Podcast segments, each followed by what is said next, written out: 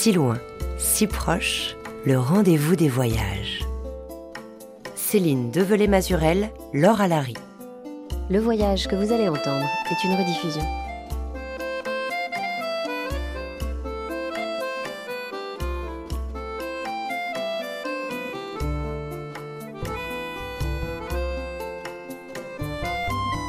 Bonjour à toutes et à tous. Depuis longtemps, au fond d'une tasse à thé, il y en a qui cherchent à lire un certain état du monde à travers les feuilles flottant au fond du bol. On connaît surtout cette pratique divinatoire pour le café, mais elle existe aussi pour le thé. Depuis qu'elle est en âge d'en boire, l'autrice nomade Lucie Azema, notre invitée cette semaine, voit au fond de sa tasse à thé des routes et des cartes déployées, des caravelles et des porteurs, des caravanes et des empereurs, des voyageurs, des voyageuses et des ailleurs. Ce monde d'aventure, bonne ou mauvaise, elle nous le livre dans son nouvel ouvrage paru récemment en France aux éditions Flammarion, un ouvrage qui s'intitule L'usage du thé, une histoire sensible du bout du monde. Après avoir lu son précédent livre, Les femmes aussi sont du voyage, l'émancipation par le départ, et après l'avoir reçu à si loin si proche, on attendait avec impatience la suite que l'écrivaine française serait donnée à son premier essai qui offrait une vision féministe et enfin renouvelée du voyage, de ses récits et ses figures imposées. La suite, la voici donc, autour de ce breuvage millénaire, compagnon des voyages intérieurs et extérieurs de Lucie Azema, qui n'oublie jamais aussi de regarder en face l'histoire qui a fait du thé la boisson la plus consommée au monde. Parce qu'il en va finalement de l'usage du thé comme du monde. À l'est d'Erzerum, la piste est très solitaire. De grandes distances séparent les villages. Pour une raison ou une autre, il peut arriver qu'on arrête la voiture et passe la fin de la nuit dehors.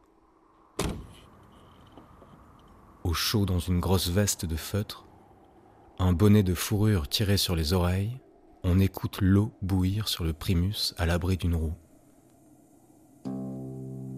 Adossé contre une colline, on regarde les étoiles, les mouvements vagues de la terre qui s'en va vers le Caucase, les yeux phosphorescents des renards.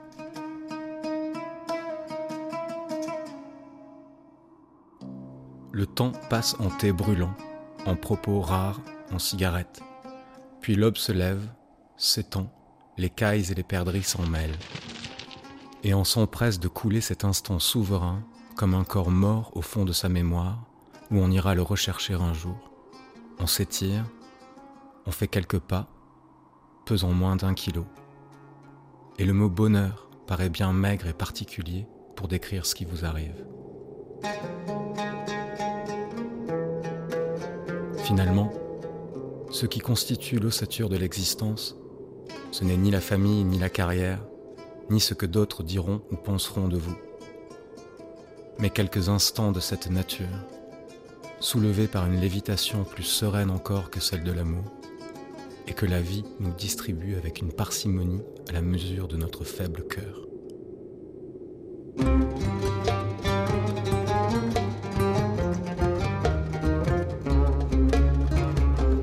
Lucie Azema. Bonjour. Je suis très heureuse de vous retrouver derrière nos micros. Merci d'être là.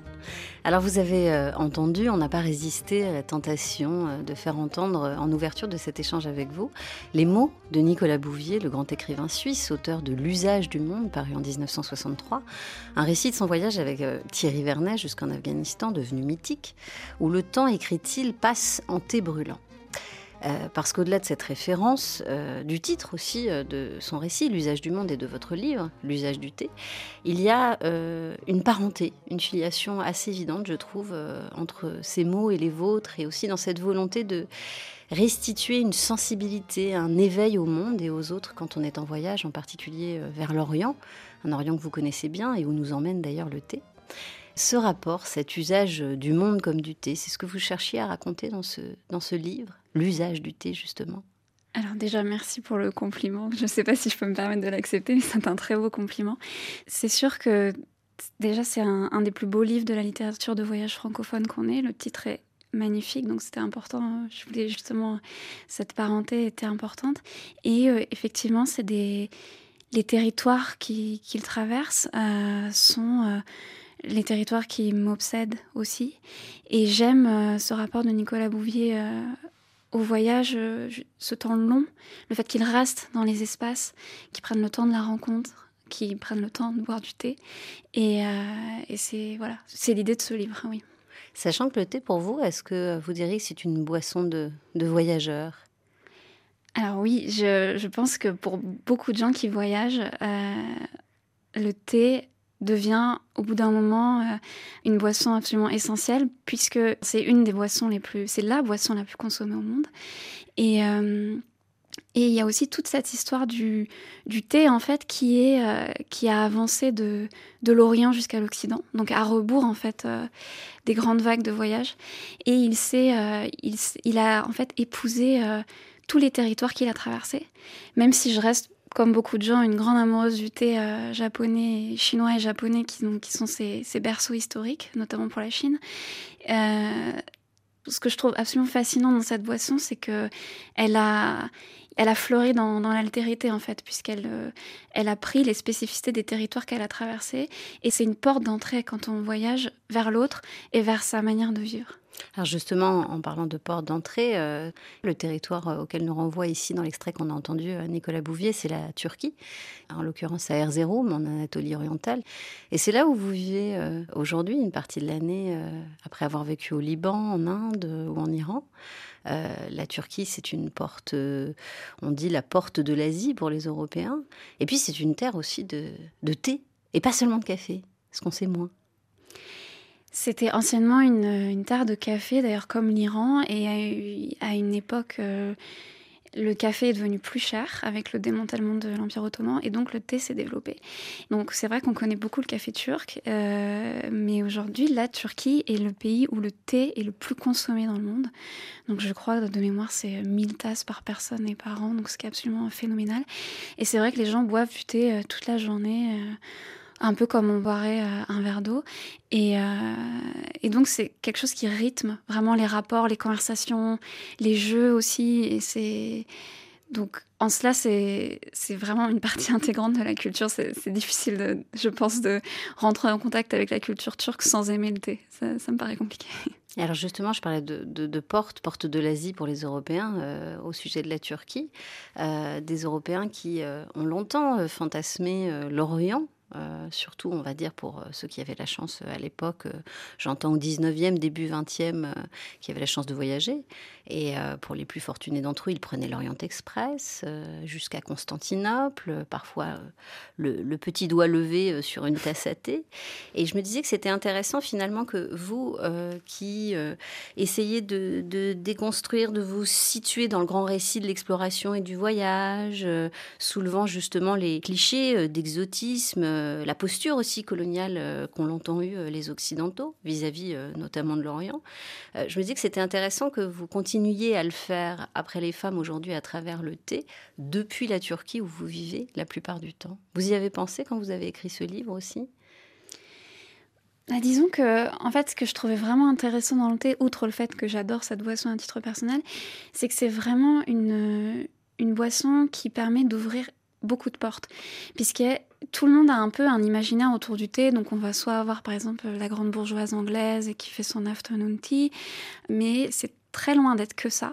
D'ailleurs, je, je, reprends un peu dans le livre, j'explique que justement le thé est rentré dans les intérieurs et en tout cas, il a pris une image beaucoup plus sédentaire et donc féminine. Donc là, on rejoint mon premier livre quand il, euh, quand il a arrêté d'être lié aux, aventures.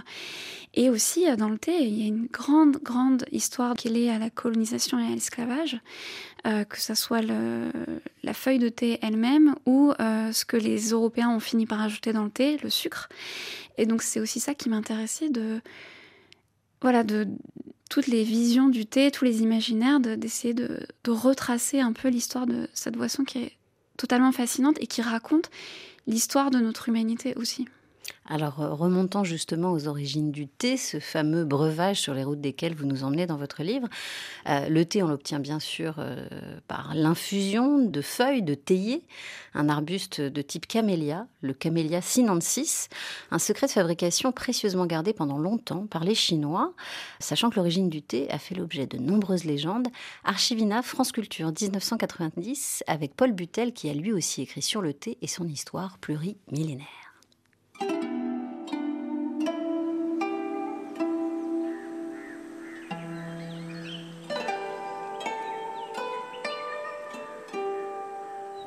Les Chinois racontent que l'empereur euh, qu'ils vénèrent le plus dans leur légende, l'empereur Shen Nang, qu'ils appellent le fabricateur du monde, car c'est lui qui aurait ordonné le monde et qui aurait appris surtout aux Chinois les grands principes de l'agriculture savante, et notamment ceux de la riziculture inondée. Et euh, Shen Nang aurait été aussi l'empereur médecin qui aurait voulu lutter contre la menace qui est endémique dans ces climats en Chine du Sud, la menace des épidémies, nées de ces pluies qui sont très importantes et des eaux saumâtres, et il aurait ordonné à ces sujets de faire bouillir l'eau pour justement, ce qui est une mesure au fond d'une précaution tout à fait intéressante. Et on raconte que un jour, notre empereur Shenlong, pris de soif, n'est-ce pas, par une très chaude journée d'été, euh, au fond, obéit à la consigne qu'il avait donnée lui-même à ses sujets, fait bouillir de l'eau pour se désaltérer. Il était là sur le bord d'un chemin il y avait un peu de brise qui fait tomber quelques feuilles dont il n'avait pas vu l'existence dans cette eau frémissante et il porte ainsi ce breuvage et il déguste euh, le premier thé, raconte la légende, n'est-ce pas, qui est assez joli, euh, thé créé tout à fait par hasard.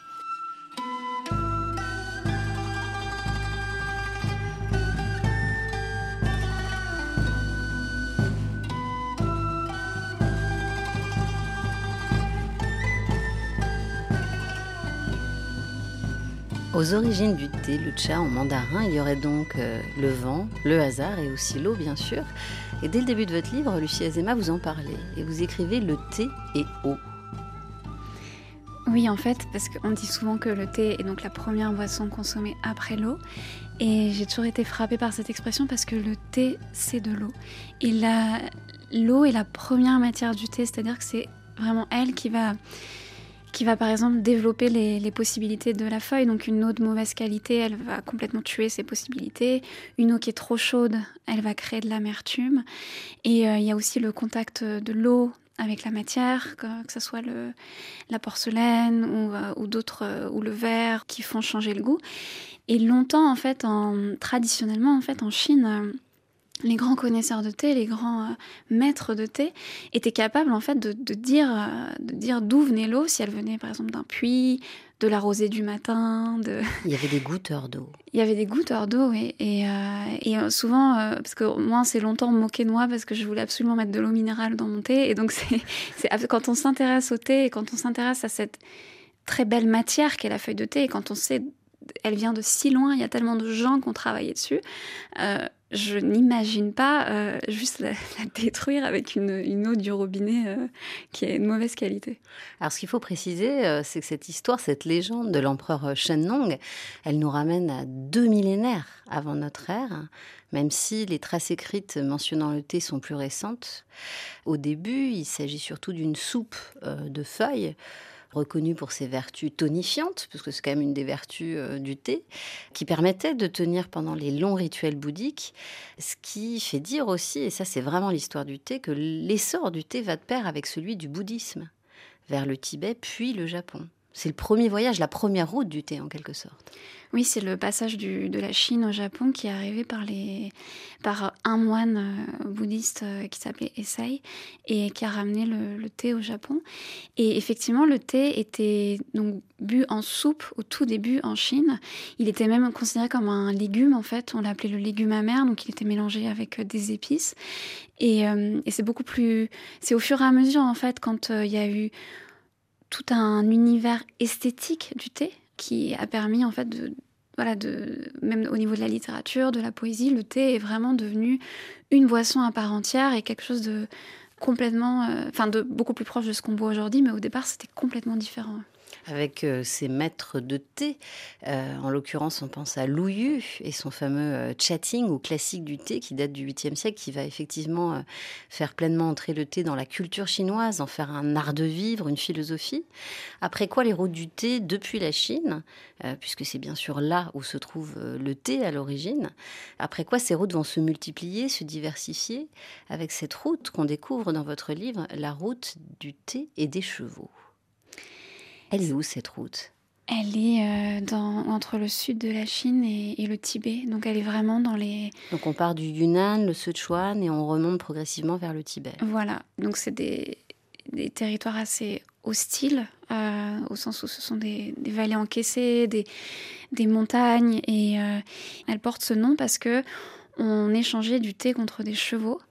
Donc à l'époque, le thé était conservé en galette, donc c'était ce qu'on appelle aujourd'hui le thé puer, le thé sombre, donc qui est un thé fermenté qui se garde très longtemps et qui même se bonifie euh, avec le temps.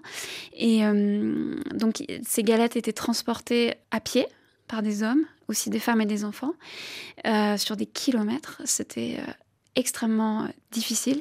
Et ça a été aussi une manière pour euh, l'Empire du Milieu, donc la Chine, de de mater un peu les, rébellions nomades parce que ça, ils avaient le contrôle euh, des chevaux et sur eux et donc il y a vraiment toute une histoire très politique du thé en Chine.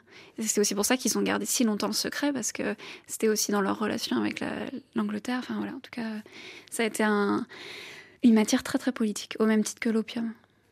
Et alors, euh, vous parlez de l'opium, il y a aussi évidemment euh, la route, les routes de la soie. En fait, toutes ces routes sont imbriquées. Donc, première route terrestre, on continue, euh, on va passer le désert du Taklamakan, poursuivre justement ensuite vers l'Ouzbékistan, l'Empire ottoman, etc. etc. 7000 kilomètres que le thé, pendant un temps en tout cas, va aussi traverser. Ça va être son chemin ça va être son chemin vers l'Europe et il va se lier aux, populations qu'il va croiser, aux cultures, aux religions. Et c'est aussi ça que je trouve fascinant, c'est que le thé, c'est il y a la route du thé, il y a les routes du thé, mais c'est surtout une imbrication en fait d'étapes, d'îlots et de. C'était une façon de et ça l'est toujours de savoir demeurer, de savoir s'arrêter, de de, savoir discuter en fait, euh, par exemple dans les caravansérails, donc qui étaient les, les lieux d'étape sur la route de la soie, on buvait du thé et euh, c'était une manière voilà d'échanger.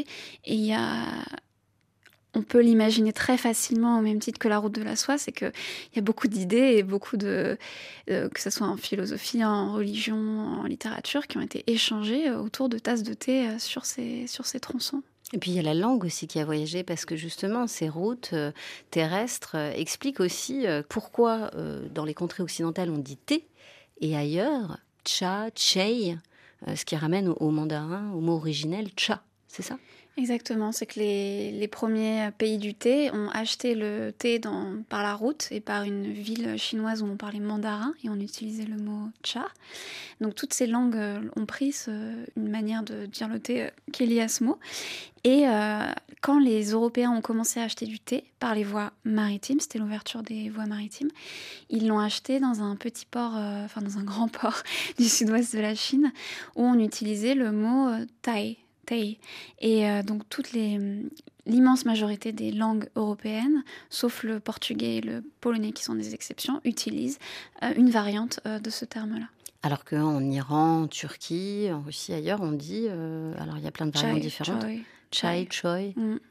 Et donc c'est vraiment le monde est divisé entre d'un côté presque l'Occident qui dirait thé, ti et, et l'Orient pour donner des grands mots, euh, qui utilisent euh, des variantes de chat. Donc c'est absolument fascinant. Et donc, euh, dès le XVIIe siècle, euh, les Néerlandais, euh, justement, importent le thé, le font voyager par les mers via la Compagnie néerlandaise des Indes orientales, ce qui va susciter par la suite la curiosité des fameux chasseurs de plantes, anglais notamment, qui cherchent à s'emparer du fameux secret du thé. Le plus connu d'entre eux, de ces chasseurs, étant le bien nommé Robert Fortune. Archivina 2006 tirait des géniales histoires possibles et impossibles de Robert Arnaud avec une reconstitution sonore de la rencontre entre Fortune et le directeur de l'East Indian Company, la compagnie britannique des Indes orientales. Monsieur Fortune, je vais être direct. Vous savez que nos tentatives pour concurrencer la Chine en matière de thé ont été des échecs. La qualité de notre thé d'Assam est trop moyenne pour rivaliser avec celle des cultivateurs chinois. La seule façon de s'en tirer serait d'obtenir des échantillons de thé chinois et les transplanter sur les contreforts de l'Himalaya. Peut-être, en effet, monsieur. Seulement, les Chinois sont très jaloux de leurs secrets. Euh, vous, euh, vous avez une bonne connaissance de la Chine, n'est-ce pas? Oh, bien modeste. Hein. Je connais les régions autorisées, j'y ai quelques amis. Vous avez séjourné en Chine? Oui. Vous parlez le chinois? Correctement. Vos compétences pourraient nous être très utiles. En quoi, monsieur? Notre pays est un grand consommateur de thé. Nous en produisons une certaine quantité, mais le thé de Chine reste incomparable. C'est pourquoi nous avons pensé à vous pour accomplir cette mission. Une mission à moi, monsieur? Il s'agit d'entrer dans les provinces du Grand Nord de la Chine pour en rapporter des graines et des plants d'arbustes à thé destinés aux plantations de notre compagnie dans la région du nord-ouest de l'Inde. Mais, monsieur, la région de Huizhou, qui produit ce thé, est une zone interdite. Nous ne savons pas si l'excellence de ce thé tient au climat, à la terre ou à des traitements spéciaux. Et c'est là, précisément, l'objet de votre mission. Si vous l'acceptez, évidemment. Hmm. C'est une mission d'investigation. D'espionnage, n'ayons pas peur des mots. Mais d'intérêt national, monsieur Fortune. Et seul un botaniste de votre envergure peut apporter une réponse. Alors, acceptez-vous cette mission? Permettez-moi d'y réfléchir quelques jours. Euh, Pas trop longtemps. Euh, une tasse de thé? Merci.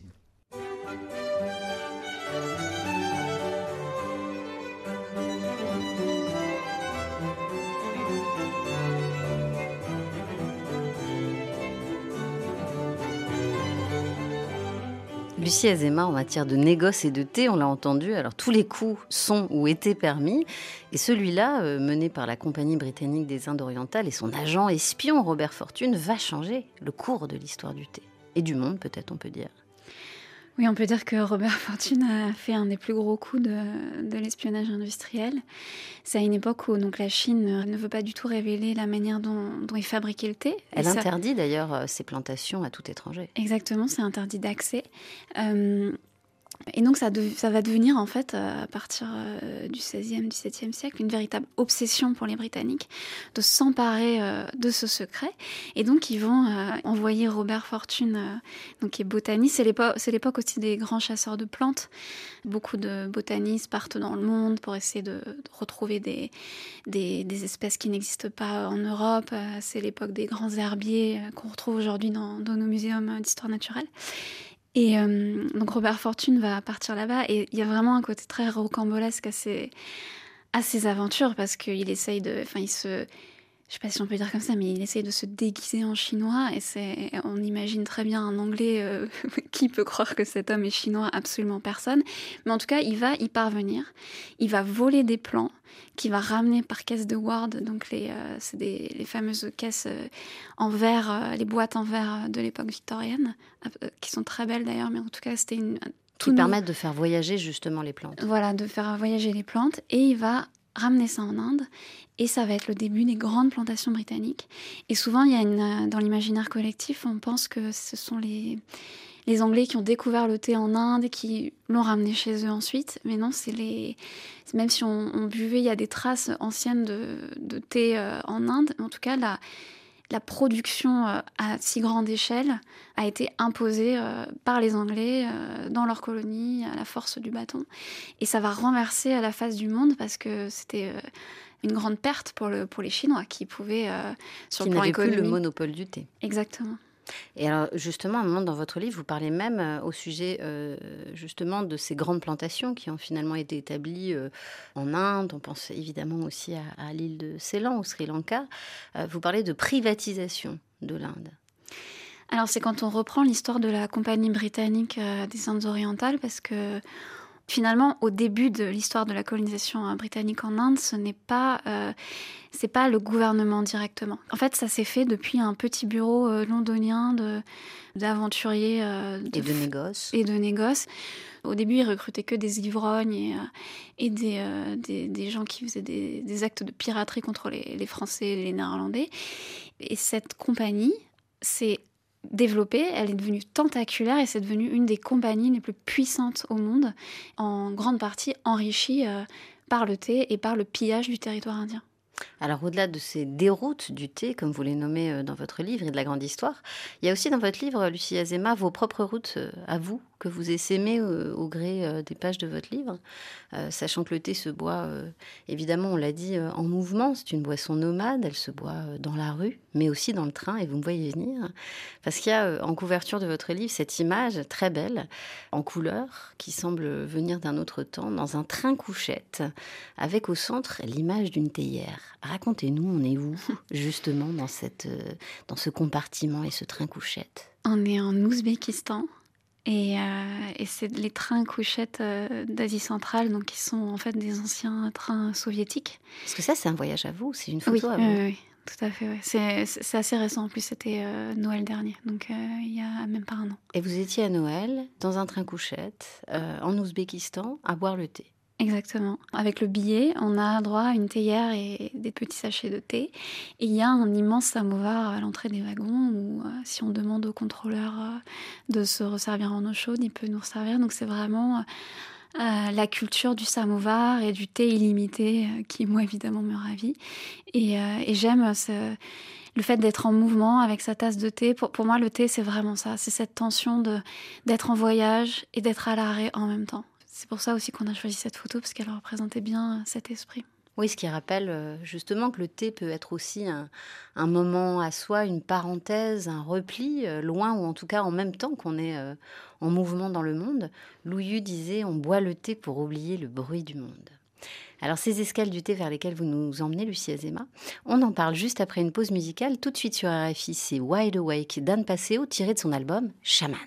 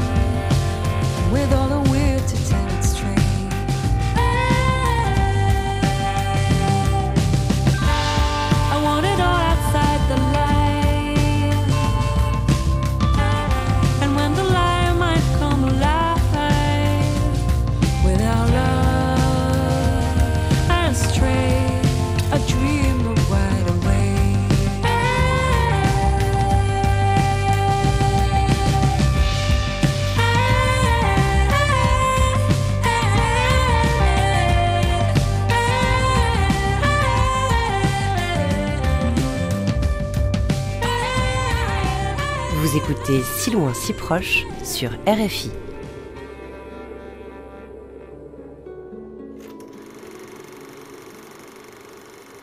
Ah, il y avait des villages. Dans les villages, on s'en allait mendier, puisqu'on était des mendiants. On s'en allait mendier, et puis on chantait des, choses religieuses aux portes des villages. je fais ça très bien, du reste. Mon fils aussi, il est tibétain, naturellement. Et alors, on récoltait des aumônes. Oh, quelquefois, c'était pas très bon. D'autres fois, c'était à peu près mangeable.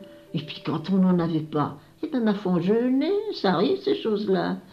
Il nous est arrivé de rester six jours sans manger, et il n'y avait plus rien. Nous étions dans les neiges, absolument perdus. On a traversé les, montagnes, alors enfouis dans la neige, et il neigeait, il neigeait, il neigeait, il a neigé comme ça pendant ces six jours. Enfin, nous avions trouvé une espèce de hutte il y avait encore une provision de bouses de vaches séchées dans un coin de cette hutte. Ça nous permettait de faire du feu et de faire fondre de la neige pour avoir de l'eau. Mais il n'y avait rien à manger. Et alors, y est, ce que nous avons fait Il nous restait dans notre sac un morceau de peau qui nous servait à ressemeler nos bottes parce que c'est des chaussures tibétaines avec des semelles en peau non tannées et tout à fait légères. Alors on doit souvent les ressemeler. Il en restait un morceau. Alors ce morceau, on l'a fait bouillir, ça fait du bouillon, n'est-ce pas? Bon, Ça se mange. Enfin, le jour suivant, tout de même, nous avons rencontré des gens qui nous ont donné du thé. Il était temps tout de même. Dans les voyages, comme dans la vie de la grande exploratrice du siècle passé, Alexandra Davinel, qu'on vient d'entendre, le thé, c'est, disons, sacré. Un puissant aussi, indispensable même, compagnon d'aventure pour l'exploratrice, comme pour notre invitée cette semaine, Lucie Azema, qui a grandi d'ailleurs avec les récits d'Alexandra, une thèse de thé sûrement jamais très loin. Lucie Azema vient de publier aux éditions Flammarion L'usage du thé, une histoire sensible du bout du monde. Un savant mélange de thé, de voyages, de récits intimes et de grandes histoires autour du thé, d'instants nomades ou au contraire immobiles, d'altérité et de retour à soi, une dialectique subtile qui lui va bien finalement à elle, Lucie Azema, grande voyageuse et aussi amatrice de thé. Alors Lucie Azema, au début de votre livre, vous racontez euh, comment plus jeune, vous avez travaillé dans une grande maison de thé parisienne et comment aussi dans votre casier, vous aviez euh, affiché un portrait de l'aventurière Alexandra, la dame patronesse du voyage qu'on vient d'entendre. C'est étonnant quand même, le fait qu'on se retrouve entre justement l'Orient, le thé, vous et tous ces récits qui vous ont fait grandir. Il y a une grande cohérence finalement dans tout ça.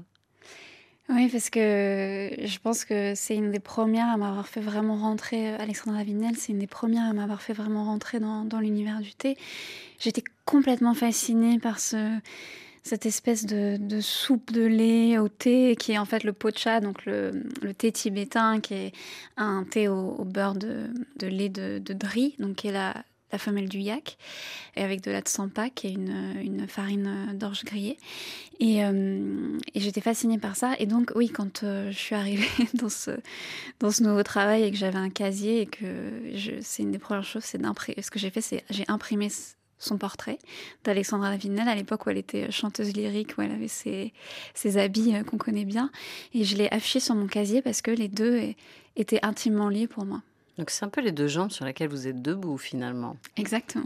Et c'est un peu les deux livres que vous avez écrits jusque-là. C'est pour ça que c'est les deux premiers livres que j'ai écrits, c'était obligatoirement ces deux sujets-là.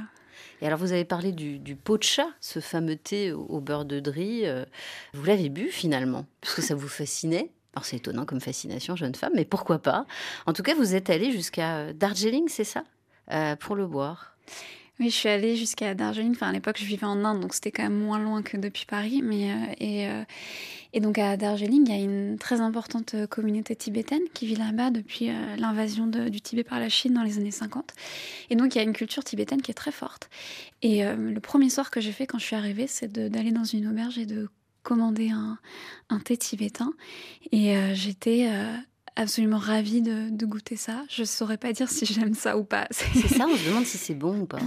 C'est particulier, c'est nourrissant, on va dire ça comme ça. Mais en tout cas, c'est vraiment l'imaginaire qu'il y a. Moi, je, forcément, le, mon imaginaire travaille très vite autour de cette boisson et c'est surtout ça que, que j'aime, je pense. Et que vous décrivez aussi dans votre livre, parce que c'est vrai que ce moment-là, euh, effectivement, on ne sait pas si c'est bon ou pas, vous ne le dites pas, mais en tout cas, le temps de ce thé-là semble très important et justement suspendu. Et c'est vrai que le, rapport au temps, euh, vous en parlez longuement dans votre livre autour du thé, et on se dit que le thé semble d'une certaine manière euh, diffuser ou infuser le temps. Oui, en fait, il, euh, est lié à des souvenirs, déjà les sensations, que, que, il y a toutes les sensations du thé, que dans le thé, enfin, tous les sens, que je décris une par une dans le livre. Et le thé, en fait, par les rencontres qu'il permet, par justement ces temps morts, c'est une très vilaine expression, mais en tout cas par ces temps de relâche, il permet justement de, oui, des interstices comme ça de, de souvenirs, de, de mémoire. Et c'est, euh, dans mon cas, et je pense dans le cas de beaucoup de gens qui voyagent, c'est comme un espèce de fil conducteur. Un compagnon. Un compagnon, une, une présence rassurante, une porte d'entrée. Quand on arrive quelque part, c'est on connaît en fait euh, le thé, même si on ne sait pas forcément comment il est bu dans ce nouveau pays. En tout cas, on, on sait à peu près ce que ça va donner. Et, euh, et oui, le thé, euh, et je suis pas la seule à l'avoir décrite parce que finalement, un des, passages sur le, rapport au temps qu'on connaît le plus en France, c'est la fameuse Madeleine de Proust qu'il trempait dans du thé enfant et qui lui crée euh, euh, des réminiscences. Et c'est aussi ça, le, le, le thé, c'est lié au souvenir et c'est, euh, voilà, exactement un compagnon, une présence très rassurante. Oui, c'est ça, c'est le réconfort des solitaires. Et quand on voyage, on est souvent seul. C'est le réconfort des solitaires et c'est aussi une manière de de créer des relations amicales. C'est aussi ça que j'aime énormément dans le thé. Et c'est un moment aussi qui, qui est dédié à, à l'ouverture à l'autre, à l'empathie, et c'est des choses qui sont absolument essentielles quand on voyage. Et c'est, c'est une boisson vraiment de l'altérité, même si c'est une boisson qu'on peut boire seule, c'est aussi une boisson qu'on peut partager. Et j'aime le fait que tant de choses soient possibles avec cette boisson et qu'on partage dans des lieux, bien sûr. Euh, il y a les fameuses maisons de thé. Euh, jadis, vous en avez parlé, euh, caravansérail sur les grandes routes du monde, de la Chine à la Perse. Aujourd'hui, café ou salon de thé bruyant parmi les samovars fumants. En tout cas, c'est comme ça que je l'imagine, les parfums de cardamome ou de pistache. Et à vos côtés, Lucie Azema, on s'y attarde longuement dans ces lieux, en Iran notamment. Extrait de votre livre, L'usage du thé. À Téhéran, les cafés demeurent des îlots privilégiés de création et de discussion. Ils sont particulièrement nombreux dans la capitale. Cela n'échappe à personne. Du café Naderi, l'un des plus anciens, qui joue un rôle important dans l'histoire de la vie intellectuelle iranienne, aux cafés étudiants de l'avenue Anrelob en passant par ceux ultra branchés du nord de la ville, la profusion, la coquetterie et la diversité des cafés téhéranais sont inouïs. On trouve aussi les multiples maisons de thé de Darband, à l'extrême nord de Téhéran.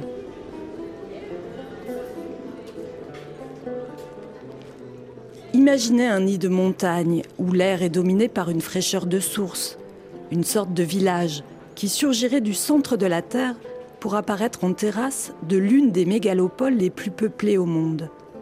Un écrin rocheux où l'on chemine entre les cascades, les ruisseaux naturels et les canards en liberté.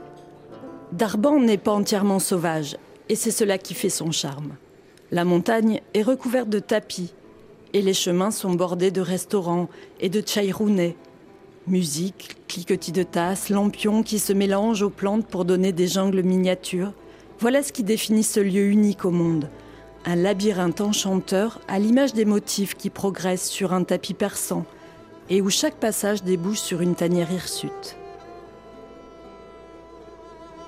Les Iraniennes et les Iraniens aiment profondément se retrouver dans des cafés, débattre, fumer, rire, lire, étudier. Il est évident que ces lieux constituent une respiration dans la vie quotidienne. Mais rien ne sert de systématiquement traquer les subversions. Les raisons humaines sont plus ténues, moins évidentes, mais finalement bien plus fortes, puisqu'elles procèdent de la part des Iraniennes et des Iraniens d'une liberté radicale, ancrée, enracinée.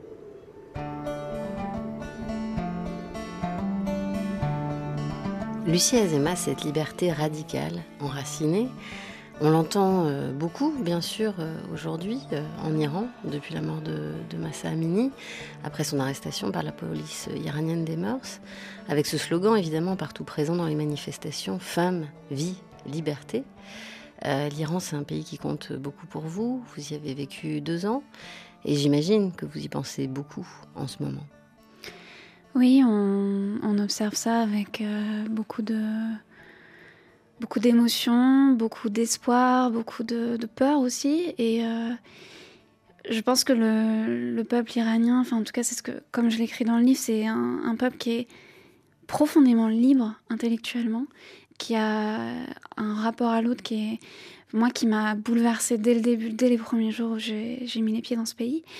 Et euh, donc c'est un peuple qui mérite qui mérite quelque chose à sa hauteur. Et, euh, qui mérite la liberté. Voilà, qui mérite la liberté. Et euh, on verra. Il, y a eu l'histoire iranienne a été traversée par énormément de révolutions, euh, de renversements, de et on verra ce que ça donnera. Mais en tout cas, oui, on observe ça. Et c'est quoi ce rapport aux autres qui vous a bouleversé justement? Parce que c'est vrai que l'Iran, on le retrouve énormément. Il y a beaucoup d'images de maisons de thé, de lieux de thé. Euh, et puis il y a beaucoup de passages où vous racontez euh, vos amitiés avec euh, des Iraniens, des Iraniennes, autour du thé, mais pas seulement. Oui, là, en Iran, il y a un, un rapport à l'autre qui est très fort et qui est beaucoup basé, oui, sur, sur l'attention qu'on peut, qu'on peut avoir pour son prochain. Et moi, j'ai, ce que je raconte dans le livre, c'est que j'ai rencontré complètement par hasard euh, une jeune femme dans, dans, Shiraz, donc dans le sud du pays, et on, s'est liés d'amitié, on a gardé contact, et ensuite, enfin maintenant, ça fait sept ans, et c'est, on a commencé par une tasse de thé. On s'est découverte comme ça et aujourd'hui on a, on a partagé des milliers de tasses de thé ensemble et c'est devenu une des personnes les plus importantes euh, de ma vie. Et tout a commencé autour d'une tasse de thé. Donc c'est là qu'on voit le pouvoir en fait de cette boisson. C'est comme je l'écris dans le livre, c'est une, une faille dans le temps et dans l'espace, en fait, quand on prend le temps de s'asseoir avec quelqu'un autour d'une tasse de thé, quelqu'un qui... Beaucoup de choses nous séparent, en fait, que ce soit culturel, euh, linguistique, même si elle parle français et moi aujourd'hui je peux, je peux parler persan, mais le thé est une manière d'atteindre l'autre et, euh, et, de créer une empathie. Et on sait, on sait que l'espèce humaine a besoin d'empathie, on sait qu'elle ne qu'elle n'aurait pas survécu sans empathie. Et euh, donc je pense que c'est une valeur qui peut être moquée parfois, la gentillesse, l'empathie, mais qui est absolument essentielle à l'humanité. Et, et c'est quelque chose que j'ai retrouvé très très fort en Iran. Donc c'est un trait d'union aussi, le thé. Oui, totalement. C'est un, lien euh, entre les êtres humains. Et alors pour faire écho à cette actualité euh, iranienne, à la place des femmes plus largement, euh, vous qui êtes l'autrice d'un essai féministe sur les femmes et le voyage, vous expliquez aussi, vous en avez un petit peu parlé au début de l'émission, comment le thé n'a pas non plus échappé à une lecture de genre, en tout cas de boissons d'aventure, de découverte, on en a fait donc masculine, comment le thé est devenu finalement au fil de sa démocratisation euh, euh, une boisson féminine, une boisson d'intérieur? Voilà, une boisson de femme avec euh, tout ce que ça peut comporter de négatif dans les sociétés patriarcales qui sont les nôtres. longtemps, oui, là, c'était un objet de négoce, d'aventure. Et au fur et à mesure, quand le thé s'est sédentarisé, quand il s'est vraiment infiltré dans les sociétés, il c'est devenu une boisson qui était liée à l'hospitalité. Donc c'est devenu une boisson de femme. Et c'est pour ça que souvent, maintenant en fait, le thé est beaucoup plus euh, dans notre imaginaire occidental euh, un, des trousseaux de, la parfaite épouse, alors que le thé est une boisson aventurière et c'est un peu ça que je voulais euh, redonner. Et il y a aussi des, femmes qui vivent cet aspect aventureux du thé et, je voulais essayer de remettre ça à, à, l'actualité. Mais alors euh, là encore, que ce soit en matière de voyage comme de thé, les femmes n'ont pas dit leur dernier mot. En effet, et on le découvre dans votre livre, euh, les suffragettes et plus largement les mouvements de femmes euh, en Angleterre, aux États-Unis au début du XXe siècle, se sont aussi fédérés et ont discuté pendant le Tea Time. Finalement, le Tea Time est aussi devenu un espèce de moment politique. Exactement parce qu'il y avait tout cet imaginaire de, la femme qui boit du thé, euh, c'est une femme frivole, qui raconte des potins qui n'ont absolument euh, aucun intérêt, alors qu'on sait bien que, que nos amis euh, messieurs, quand ils parlent entre eux autour d'un thé, ça traite des grandes affaires de ce monde. Et donc les, les, femmes et les féministes et les suffragettes ont renversé ce stigmate parce que les hommes ne venaient plus à leurs réunions de thé et elles en ont profité pour que ça devienne des, réunions politiques, pour s'organiser. Il y a même eu des, des théières avec écrit euh, Vote for Women, donc euh, le droit de vote aux femmes, sur des théières. Il y a même eu un thé qui a été créé pour ça. L'équalité, le thé de l'égalité. Ce qui est assez fascinant. Hein. Oui. et elles l'ont vendu et ça a permis de financer la cause. Exactement, ça a été un moyen euh, non seulement de parler, mais aussi de ramasser de l'argent sachant qu'il y a aussi des femmes aujourd'hui, en tout cas il y en a une femme maître de thé, euh, la première dans l'histoire euh, de la Chine, maître Tsang, qui est basée euh, à Paris d'ailleurs. Et cette femme voyage encore énormément, et ça c'est la réalité du thé aujourd'hui. Il y a beaucoup de gens qui voyagent pour aller chercher, on va dire, les meilleurs millésimes, les meilleures variétés de thé un peu partout dans le monde et puis aussi particulièrement en Chine, dans le Sichuan, pour aller trouver comme ça les vieux théiers millénaires. Bah, c'est un peu cet imaginaire des. Voilà, il y a eu les marchands de pierres précieuses, il y a eu les négociants de café aussi. L'univers du café est aussi euh, tout à fait fascinant. Je bois moins de café que de thé, donc je ne me suis pas intéressée. On l'a compris, je crois. Mais euh, oui, c'est cette, euh, cette idée d'aller chercher des, des, un peu des trésors théinés qui, qui fait partie de cet univers aussi. Hein. Donc le voyage continue Évidemment.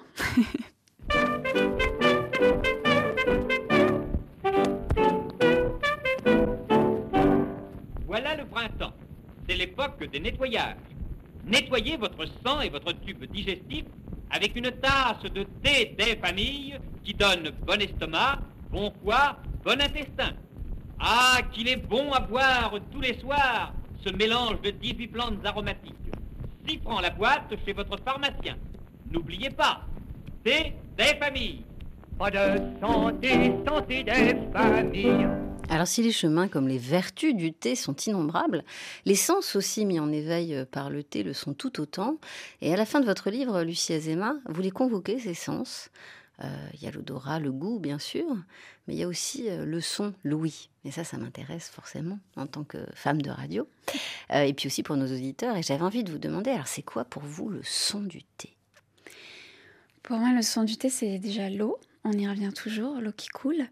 Et un son que j'aime particulièrement, c'est euh, en été, quand on entend euh, de la vaisselle dans un jardin extérieur. Donc on n'a pas l'image, mais on a le son, le cliquetis des tasses, les tasses qu'on oui, qu'on pose, le bruit éventuellement, mais ça on l'entend moins euh, quand même, ça traverse moins les jardins. Mais oui, le, le cliquetis des objets, tout ce cliquetis, c'est aussi celui qu'on entend dans les maisons de thé aussi, on l'entend beaucoup. Donc c'est, oui, je pense qu'en fait c'est ça, le, son du thé que j'aime le plus de façon générale, c'est le, le cliquetis des tasses. Alors avec peut-être aussi au loin le murmure de la ville et du grand bruit du monde. On y revient. Et, d'ailleurs tout à l'heure quand euh, il y avait un extrait de, de, mon livre qui était lu, il y avait, vous avez ajouté des, des bruits de, de ville et j'ai beaucoup aimé parce que c'est, c'est vraiment ça en fait. Euh, c'est la, ça la rumeur de la ville alentour et, et avec le thé, on est, on est retranché au monde et on est quand même à l'intérieur de ce monde en, en même temps et c'est, c'est une position que je trouve très agréable. Ce que vous dites justement à la fin de votre livre, euh, comment le thé finalement est un outil peut-être, ou une manière euh, d'être en conscience, en confiance aussi de soi, comme une façon de, se rassembler, s'ancrer quand euh, on est en voyage et qu'on est forcément décentré, bousculé par tout ce qui nous arrive. Donc on est un peu en retrait, avec un thé pas loin, et au loin, justement, plus loin, il y a la ville et l'extérieur. Oui, surtout le thé du, matin, par exemple, quand on boit son thé et qu'on est... Euh, moi, par exemple, j'adore euh, me faire du thé et retourner dans mon lit, quand, euh, évidemment, sauf quand il faut aller travailler, mais par exemple les week-ends. Et je trouve ça très agréable de, boire son thé dans son lit et d'écouter ce qui se passe autour, donc d'être un peu en sécurité. Et surtout, à l'étranger, c'est aussi une façon de... Quand on ne connaît pas l'environnement, c'est une façon de, de, se recharger et de se rassurer par cette tasse de thé. Et... Et moi, j'ai toujours tous les endroits où je suis arrivée euh, à l'étranger, quand j'ai par exemple pris des appartements ou, même des chambres d'hôtel, ça a été toujours. Euh, j'avais soit un bateau à thé, soit une petite théière chinoise de Gongfu donc c'est des toutes petites théières qui permettent de faire d'infuser du thé pour une minuscule tasse. Et, c'était une manière aussi, voilà, de comme un, fil d'Ariane en fait, une manière de de. Enfin, ma relation aux objets est très liée voilà, aux souvenirs, c'est ce que j'explique dans le livre. Et, le thé est un, un moyen d'avoir beaucoup d'objets de très différents et de, euh, des matières différentes. Le rapport à la matière dans le thé aussi m'importe beaucoup. Et euh, c'est voilà, une manière de se retrouver et de se rassembler. Et de se relier, on y revient. Merci Lucie Azema. Merci à vous. Alors je rappelle le titre de votre ouvrage L'usage du thé, une histoire sensible du bout du monde, paru aux éditions Flammarion. Chers auditeurs voyageurs, je vous recommande aussi son précédent ouvrage Les femmes aussi sont du voyage, l'émancipation par le départ, pour lequel vous avez reçu également Lucie Azema. Le podcast de cet échange est d'ailleurs disponible sur toutes les plateformes et sur notre site rfi.fr, émission Si loin si proche.